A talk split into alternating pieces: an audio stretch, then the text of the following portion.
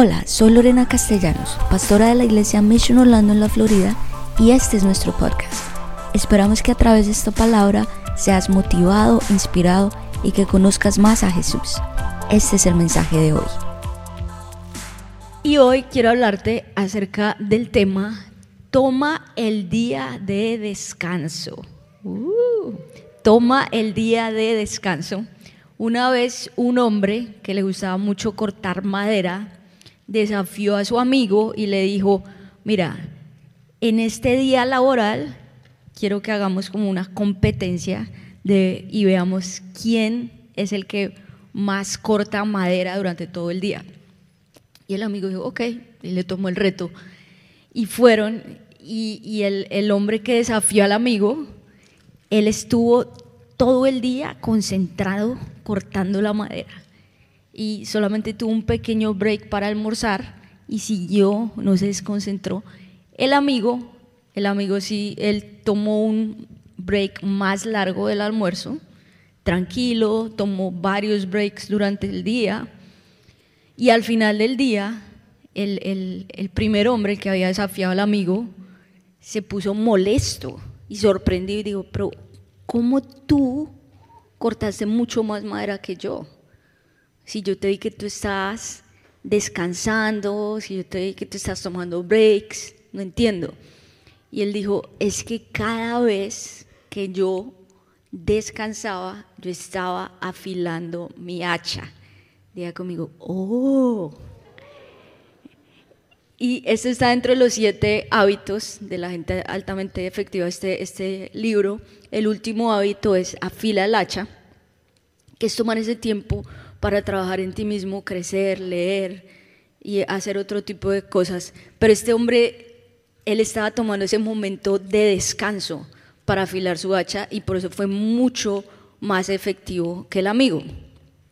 Dios nos habla mucho en la Biblia acerca del descanso y yo no sé tú, pero yo soy una persona que soy mucho más inclinada a tareas que tal vez a, a otras cosas y a mí me, me encanta estar como en actividad, haciendo cosas, y yo soy feliz, era feliz trabajando hasta tarde y, se me dificultaba tal vez tomar un día de descanso o tomar vacaciones. Si me iba de vacaciones, seguía súper conectada con la oficina, en la mañana, no, yo puedo hacer en la mañana esto, el email, esto, iba trabajando y como que se me dificultaba mucho desconectarme y pensaba de pronto que, que el estar tomando vacaciones o el estar descansando era como estar perdiendo el tiempo.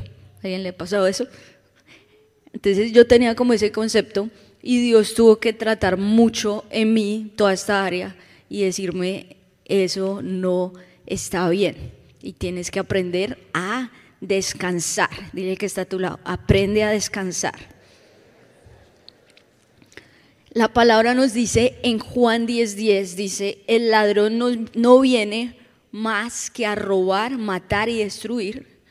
Yo he venido para que tengan vida y la tengan en abundancia.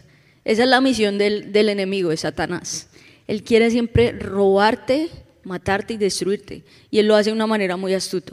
Ahora vemos en la Biblia que durante la Biblia hay tres dioses que se mencionan que quieren venir a destruir tu, vida. uno de los primeros dioses es el dios Mamón, que yo sé que un par de veces he hablado acerca de este tema, que ese es el dios de las riquezas o es el, el dios de las posesiones. Otro de los dioses es el dios Aserá, que es el dios del placer. O sea, es cuando la persona dice, quiero esto y lo quiero ya. Y, y del placer sexual, también es ese dios del placer sexual. Y el tercero es el dios Baal, que es el dios del, de poder, de, obtener poder, que también va muy ligado y es el dios del orgullo. Y durante toda la Biblia vemos estos tres dioses presentes tanto en el Antiguo como en el Nuevo Testamento.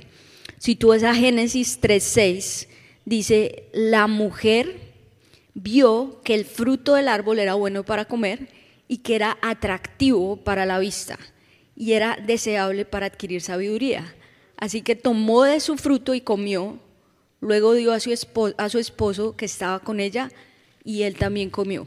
En este corto versículo vemos que estos tres dioses están presentes. Cuando el, el diablo, el enemigo, fue a hablar con la mujer, puedes comer de este fruto prohibido, vimos que lo primero es que la mujer vio que era bueno para comer. Ahí vemos el dios Aserá, que es el dios del placer, o sea, quiero, quiero esto y lo quiero ya. Después dice que es atractivo para la vista, que ese es el dios Mamón, el dios de las posesiones, el dios de las riquezas, y ahí fue que ella lo tomó.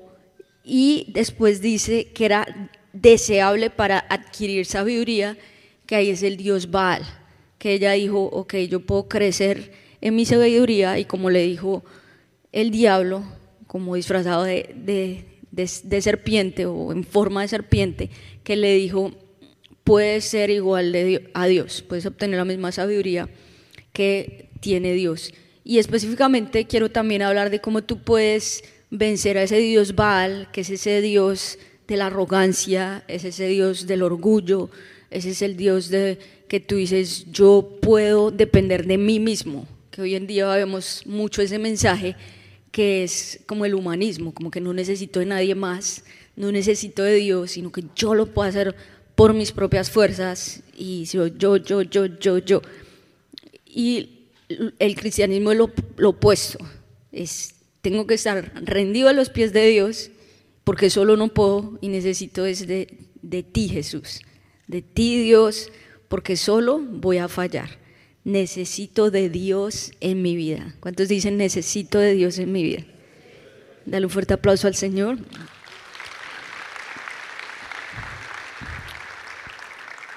Hay un autor que se llama Jim Collins y él tiene un libro que se llama Good to Great o de bueno a excelente, como las compañías a lo largo de muchos años, hizo un estudio como de 15 años, como esas compañías pasan de ser buenas a ser excelentes durante muchos años y tiene como varios principios que es buenísimo. Pero después sacó otro libro que se llama How the Mighty Fall o cómo los grandes caen. Y él también hizo un, un, estudio de cómo esas compañías que aparentemente llegaron al tope y eran como que invencibles, ¿por qué cayeron? Si se han preguntado eso, como que de acá nadie nos va a sacar y de un momento a otro, ¡pum!, caen. Y él define como cinco etapas de por qué sucede esto en estas grandes compañías. Y la primera etapa es la arrogancia. Y, la arrogancia es donde ellos dicen, no, ya estamos en el tope, nos está yendo súper bien. Y como que no toman ese tiempo, como decimos, para afilar el hacha, para seguir creciendo. Y siguen haciendo de pronto lo mismo que venían haciendo por muchos años. Y ahí empieza a decaer y, ya hay durante cinco etapas, muchas de ellas se mantienen como van declinando y se mantienen muy abajo y hay otras de ellas que completamente desaparecen. Pero la primera etapa es la arrogancia, que era eso lo que les hablaba el dios Baal. ¿Y qué significa la palabra arrogancia? Una gran cantidad de orgullo o confianza, muchas veces enmascarada por personalidad o confianza. Es eso que tú dices, no, Señor, no necesito mucho de ti porque yo por mis fuerzas lo puedo hacer. Ahora vemos cuándo, es el momento en que las personas más buscan a Dios. Cuando están pasando por un momento muy difícil, ¿no es cierto? Las personas se vuelven a Dios con todo el corazón cuando, mejor dicho, la tragedia o les dieron un ultimátum, tienen que salir de su casa, un diagnóstico. Pero muchas veces cuando las cosas están bien, entonces me olvido de Dios. Yo no sé ustedes si se acuerdan el año pasado que iba a venir o vino el huracán Ian categoría 5, si se acuerdan? El año pasado iba a pasar ese miércoles, creo que pasaba como a las 11, 12 de la noche, que ya iba a entrar y, y fue muy fuerte. Obviamente acá en Orlando fuimos muy protegidos, otras ciudades sí les fue súper mal, pero preciso ese miércoles, no sé si ustedes se acuerdan que tuvimos oración online. ¿Cuántos se acuerdan? Amén. Increíble, yo creo que es el miércoles que más gente se ha conectado a la oración. Ese, ese Zoom colapsó. Nos tocó comprar un plan mayor de Zoom. Así, así, así de, gente se, se, metió a la oración, todo el mundo clamando, Señor, protégenos. Al otro día que no pasó nada, ah, ya volvió todo normal, el siguiente miércoles otra vez volvió a la normalidad, la gente que siempre se conectaba, pero vemos eso, como que cuando la gente viene el huracán o viene la tormenta, Señor, ven, y ahí sí, voy a la iglesia, busco de Dios, voy a mi grupo, Señor, por favor, voy a la oración. Te dicen, ven a la oración a las seis de la mañana, amén, y ahí estás. Pero de pronto ya, ya estás bien, ah, bueno, ya no necesito buscar mucho de Dios. O mucha gente que dice, yo llegué a este país con 100 dólares en el bolsillo. ¿Sí han escuchado eso? Y después, no, y ya tengo esto, y esta casa, y esto otro, y esta empresa, y esto otro. Y bueno, excelente, que Dios te prospere. Pero mucha gente entonces dice, yo lo, yo lo he hecho, entonces ya no buscan de Dios porque precisamente han como que aceptado ese pensamiento que yo lo puedo hacer todo solo, no necesito de nadie y no están en esa constante búsqueda de Dios pero en vez de ser independiente tienes que ser dependiente, diga conmigo, dependiente, dependiente de Dios. ese debe ser tu, tu mayor anhelo y sé que para el ser humano es difícil porque uno desde, desde niño, los niños quieren ser súper independientes. Yo que tengo tres hijos, uno cada vez no me ayuda a comer. No, sí, el niño siempre quiere hacerlo solo a medida que va creciendo, quiere volverse más independiente y es como la naturaleza del ser humano. Pero en el cristianismo es lo opuesto. Tenemos que ser dependientes de Dios. Levante sus manos y diga, quiero ser dependiente de Dios. Buscarte en la oración, buscarte todos los días. Por eso es importante que lo primero que hagas en el día es buscar de Dios, porque ahí es donde tú le estás diciendo quiero ser dependiente de Dios, cuando tú estás leyendo la palabra, cuando tú estás orando, cuando tú te, te conectas en la mañana a la oración cuando tú vienes aún el domingo a la iglesia, ahí tú estás diciendo, necesito de Dios, estás apartando ese tiempo para Dios. Y te quiero hablar de tres cosas acerca de, de este tema, toma el día del descanso. Lo primero es que el día de descanso es un mandamiento, puedes escribirlo ahí en tu guía. El día de descanso es un mandamiento. Éxodo 10, versículo 9 al 11 dice, trabaja seis días y haz en ello todo lo que tengas que hacer. Pero el séptimo día será un día de reposo para honrar al Señor tu Dios. No hagas en ese día ningún trabajo. Diga conmigo eso.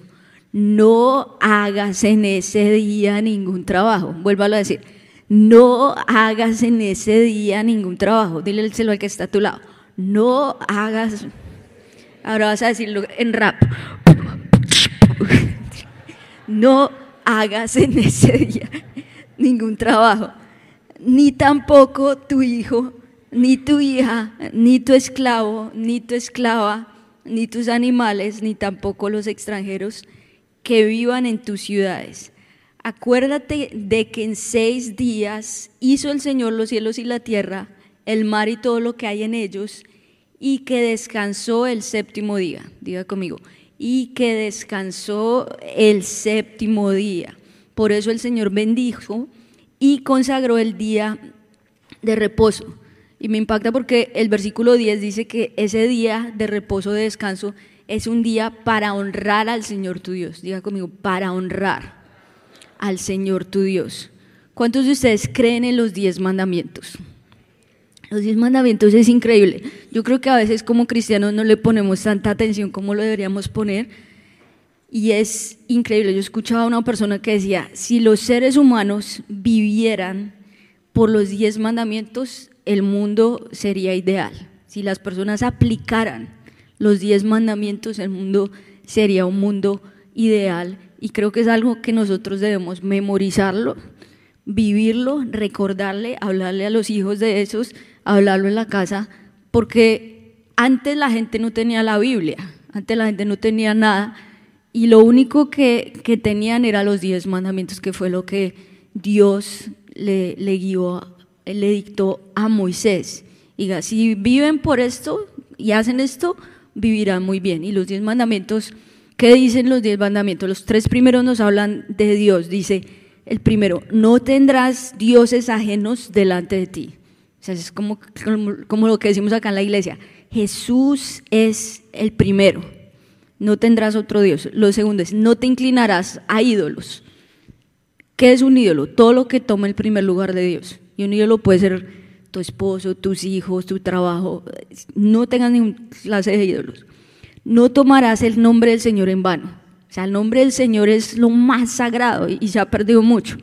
Eh, el nombre de Dios, de Jesús, del Espíritu Santo es lo más sagrado. Y mira cuál es el cuarto mandamiento. Santifica el día de descanso. Dígalo conmigo.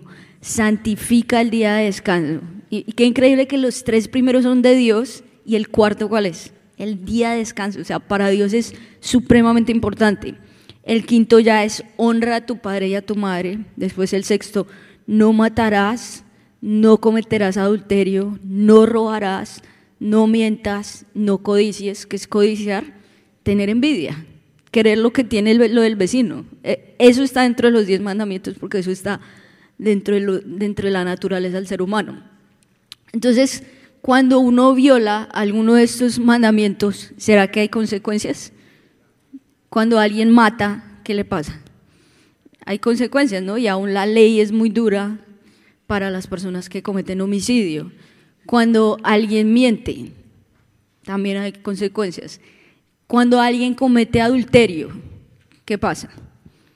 Hay consecuencias muy graves en su casa, en su matrimonio, puede perder su hogar entonces, muchas veces vemos que algunos de esos mandamientos son muy importantes, pero otros no. Pero todos son igual de importantes. Y el cuarto mandamiento es santifica el día de descanso. O sea, tómalo muy, muy en serio.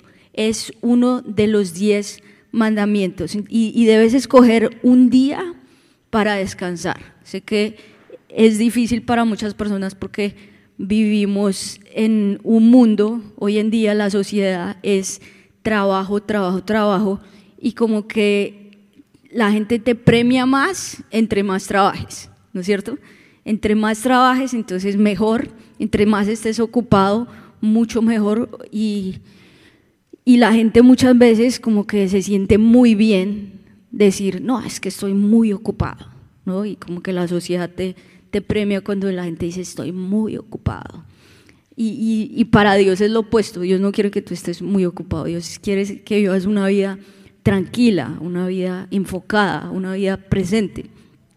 Entonces es como saber escoger cuál es ese día de descanso. Yo contratamos una persona para la parte de la música que hacemos y es una persona muy, muy buena, brillante vino empezó a trabajar con nosotros y ella me dijo, en mi anterior trabajo, mm, mi jefe me decía, es que tú tienes que estar trabajando 24/7, tú tienes que estar pensando 24/7 en el trabajo.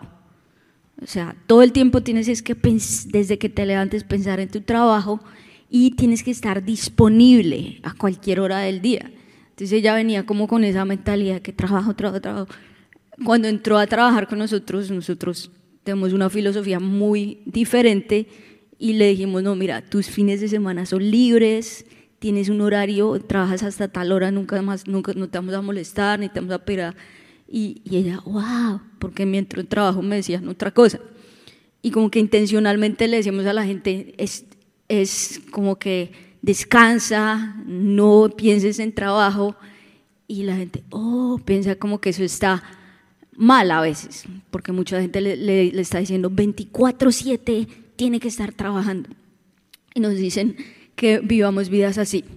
Lo segundo es, ten fe para ser una persona descansada y no afanada. Ten fe, puedes escribir ahí, para ser una persona descansada y no afanada. Filipenses 4, 6 y 7 dice, no se inquieten por nada, más bien en toda ocasión, con oración y ruego, presenten sus peticiones a Dios y denle gracias. ¿Por qué no repites esa primera parte? no se inquieten por nada. Hay otra versión que dice, por nada estéis afanosos. Y otra versión que dice, no se preocupen por nada. O sea, el mismo Dios te dice, saca la preocupación de ti, saca el afán, saca la ansiedad, sino más bien dedícate a qué? A la oración y a darle gracias a Dios. Y el versículo 7 dice, y la paz de Dios, que sobrepasa todo entendimiento, cuidará sus corazones y sus pensamientos en Cristo Jesús. ¿Cuál es la promesa de Dios cuando tú le puedes entregar a Él las preocupaciones? La paz, diga conmigo, la paz, la paz de Dios. Y yo lo he experimentado cuando yo he podido eliminar la prisa y he podido eliminar las preocupaciones, tengo paz. Haga conmigo así. Pues tú puedes experimentar la paz si lo puedes hacer. Para mí, una de las cosas que, y es que uno tiene que, que, que identificar qué te genera prisa o qué te genera ansiedad o qué te genera preocupación. Y toma tiempo como para intencionalidad eh, identificarlo. Entonces, cuando salió el, el, iPhone y todas estas cosas, empezó a salir todo eso de la, del multitask, la multitarea, ¿sí? Y como yo soy una persona inclinada a tareas, dije, wow, multitarea, qué chévere. Entonces, por años hice multitareas y, que, y aún en el computador está empezaba a hacer una cosa, después otra, la otra ventana, la otra, el, y el celular otra cosa, y este mensaje, y como que muchas cosas, y al final del día pasaba el día y yo, ¿qué hice hoy? ¿Si les ha pasado eso alguien?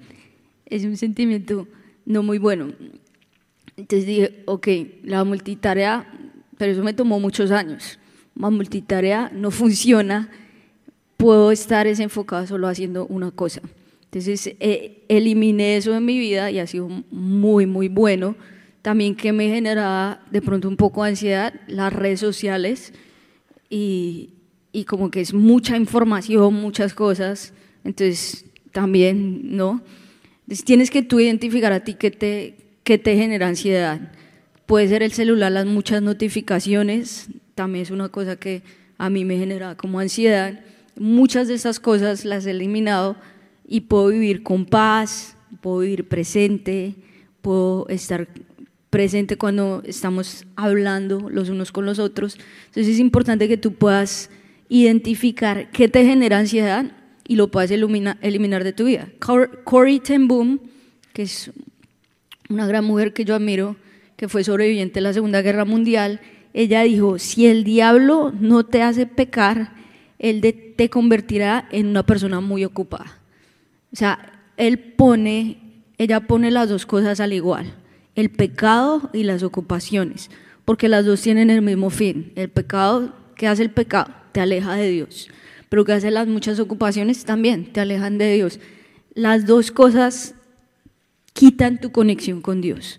Entonces tienes que identificar si tienes muchas ocupaciones, muchas cosas, en tu día, en tu semana, elimina lo que más puedas eliminar y dile, Señor, quiero enfocarme mucho, mucho, mucho más en ti. Hay, hay, un libro muy bueno que se llama Elimina la prisa de tu vida. No sé si lo han visto, es un pastor, el pastor John Mark. Y él habló de cómo aún él siendo pastor se llenó de muchísimas ocupaciones, muchísimas cosas, no tomaba el día de descanso, no, no, no lo tomaba y llegó a un momento muy, muy difícil en su vida, con mucha depresión, y se dio cuenta que uno, una de las cosas era porque no tomaba ese día de descanso. Ese era un día que es sagrado. Eso por, por, algo Dios te lo pone en la Biblia, por algo está entre los diez mandamientos. Y es algo que nosotros debemos respetar y hacer. Y él dice muchos tips en ese libro, se los recomiendo, elimina la prisa de tu vida, que a mí me ha ayudado mucho porque como colombiano eh, o colombiana, uno como que siempre está de afán, yo no sé, y como que en Bogotá, que venimos de Bogotá también, como que todo el tráfico es rápido la gente quiere como que pasar más rápido y el que, el que llegue primeras, ¿no? Y el colombiano a veces, ¿cómo me colo la fila? ¿No? Como no sé si en otros países hacen eso, pero a veces el colombiano quiere estar mirando cómo hacen. Ahí él te decía, y que lo aprendí en el libro, que decía, tome la línea más lenta. ¿Cuánto, les...? Para mí es difícil. Como cuando hay una línea de carros, si hay dos líneas, ¿tú cuál coges? Claro, el latino dice, por acá me voy.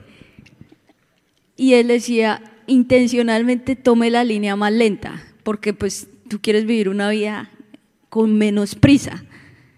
Entonces yo lo empezaba a hacer, ha sido bien difícil porque no está en mi naturaleza, pero ha sido muy chévere.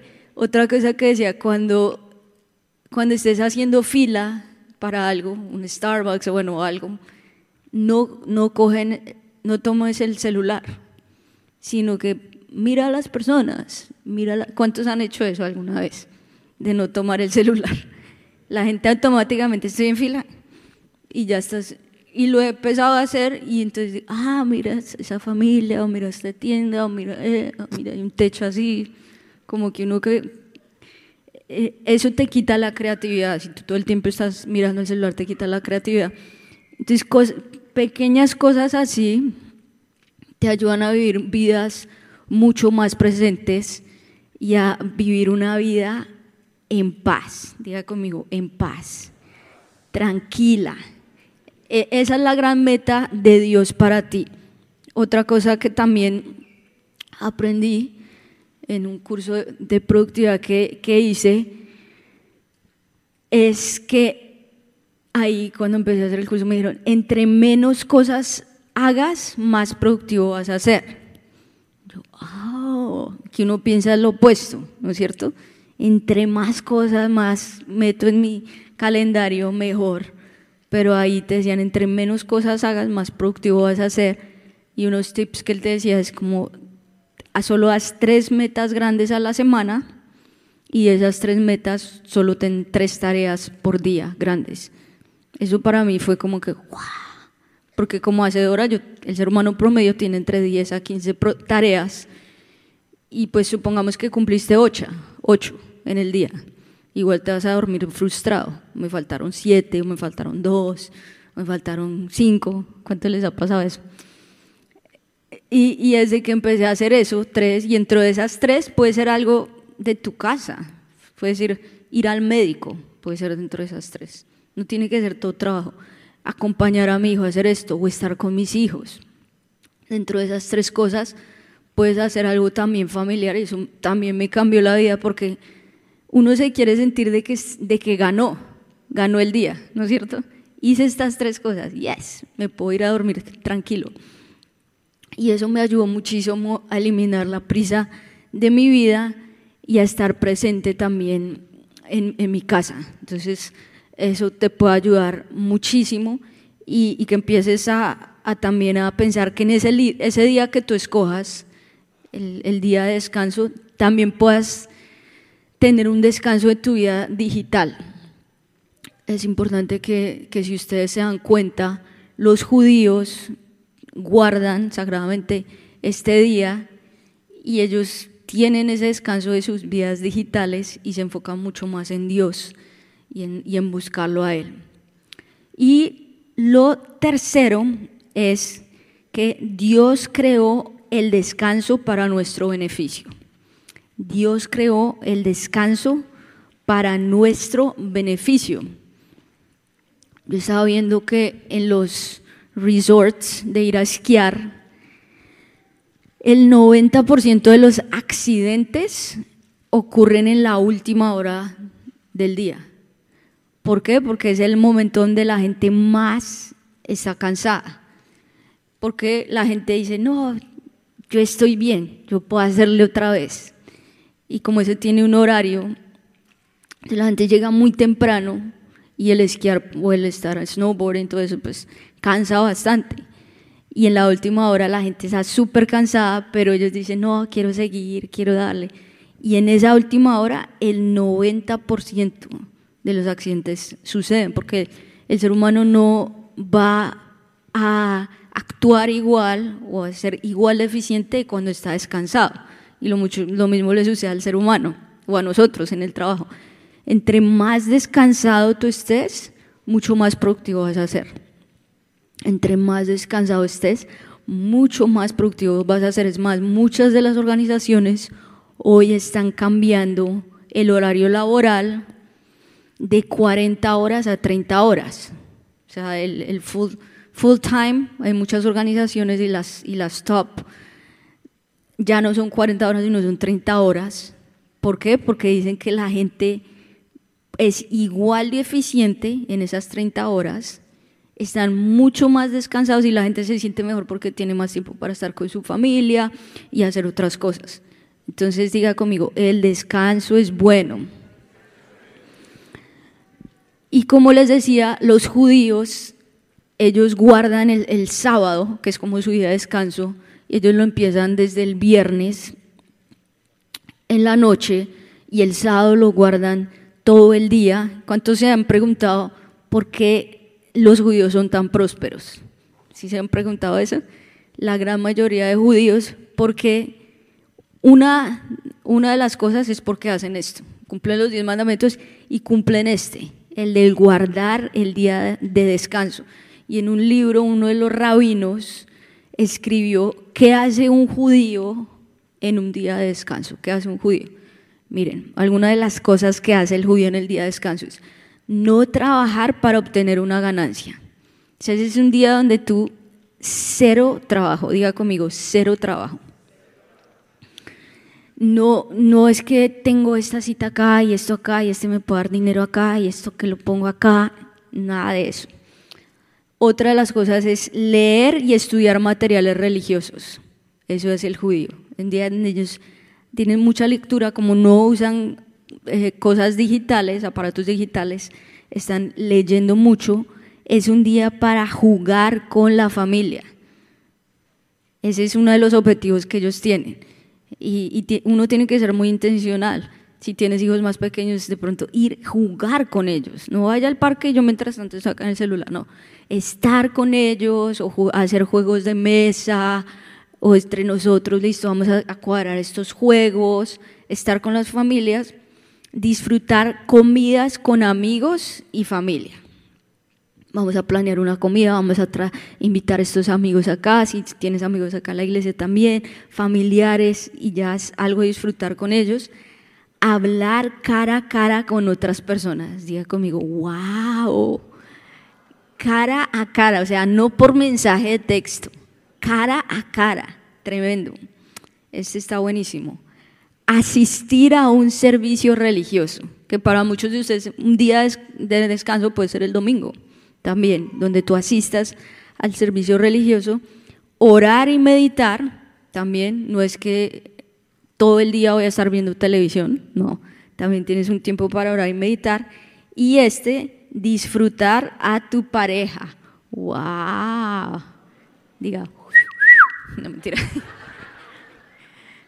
Eh, entonces, todo esto puedes hacer en el día de descanso, tú puedes escoger qué día es, sé que de pronto cuando algunos están llegando, la primera temporada es pesada, tienen que de pronto trabajar en varios lugares, pero si ya estás en una etapa de pronto más estable, ten estos principios que te van a ayudar a ser muchísimo más productivos al final. O sea, si Dios mismo nos dio el ejemplo en su palabra es porque quiere que nosotros lo hagamos, porque Jesús no te va a decir que tú hagas algo que ni siquiera Él, ha hecho, ni siquiera, y, y si tú lo ves, Jesús era judío y ellos guardaban el día de descanso, Él nos dio ese gran, gran, gran ejemplo. Y ponte a pensar de pronto cuál puede ser tu día de descanso. Para mi esposo y yo, nosotros descansamos los días viernes y ese es el día donde nosotros jugamos tenis, ese día después vamos, desayunamos los dos, hablamos, hablamos de la semana, cómo nos fue, compartimos, un día de compartir entre los dos. Ya tal vez el día sábado es un día también que es de descanso, ya más con familia, como familia, con los niños, los disfrutamos también a ellos y es un día para no trabajar, sino estar enfocado en eso y descansar. Entonces piensa tú de pronto cuál puede ser ese día, puede ser el domingo, si es un día bueno para ti, donde estás cumpliendo muchas de estas cosas y estás realmente descansando. Para muchas personas también es difícil tomar vacaciones. Yo les digo, para mí era súper difícil irme de vacaciones. Y si me iba tres días, yo era sudando, no, pero ¿qué va a pasar allá en la oficina? No sé qué. Y uno, se, uno piensa que era algo muy difícil. Hoy en día ya aprendí, me voy todo el tiempo y les digo a las personas, no me llamen, no me busquen, me quiero desconectar. y ellos saben. Entonces es buenísimo porque puedes hacer esto, te puedes desconectar y verdaderamente vivir lo que estás viviendo. Si estás descansando, ¿qué? Me voy a concentrar en descansar. y, pero cuando estás trabajando, estás con toda, también trabajando. Pero es muy importante ver que Dios lo creó para un beneficio personal. Ahora vemos también compañías que lo han hecho, organizaciones como por ejemplo Chick-fil-A. Uh, ¿Cuánto le gusta Chick-fil-A? A mí me encanta el, el fundador, Kathy, Truett Cathy, se llama Truett Cathy, y, y, él habla de cómo él desde el primer día, él dijo, cierro el domingo. Desde que fundó, o sea, eso no fue después, eso no fue después de cinco años, después de diez años, quince años. Él dijo, voy a, voy a hacer lo que dice la palabra, el día de descanso. Y desde el primer día cerró el domingo. ¿Cuántos saben que eso no tiene lógica para un restaurante cerrar un domingo? No tiene lógica. Y así es, así es Dios. La lógica de Dios es diferente a la nuestra. Eso no tiene nada de lógica. ¿Por qué? Porque él está diciendo, es una persona súper cristiana, Truett Cathy, súper cristiano, y dijo, este es un día, este es mi día de descanso, este es mi día de reposo, y él mismo enseñaba a los niños en su, en su iglesia y, tenía un, un, grupo para adolescentes, jovencitos de 12 a 14 años, y él tuvo ese grupo hasta sus últimos días, siendo una persona extremadamente millonaria, ¿no es cierto? Pero él sabía que, que Dios lo había llamado también a dar a, estos niños su pasión y hasta sus últimos días él, él lo hizo, pero él también dijo, este es un día donde yo voy a la iglesia y donde yo quiero que las personas que trabajan en mi organización vayan a la iglesia. Y desde el día uno lo hizo. Otra organización también, Hobby Lobby. ¿Cuántos conocen Hobby Lobby? Uh, supremamente cristiano, el fundador David Green. También, ¿cuántos saben que eso no tiene sentido? Una empresa como Hobby Lobby cerrar un domingo. No tiene sentido. Les digo, Chick-fil-A por ocho años consecutivos en la empresa la número uno de comidas rápidas. Nadie lo ha sacado de ahí.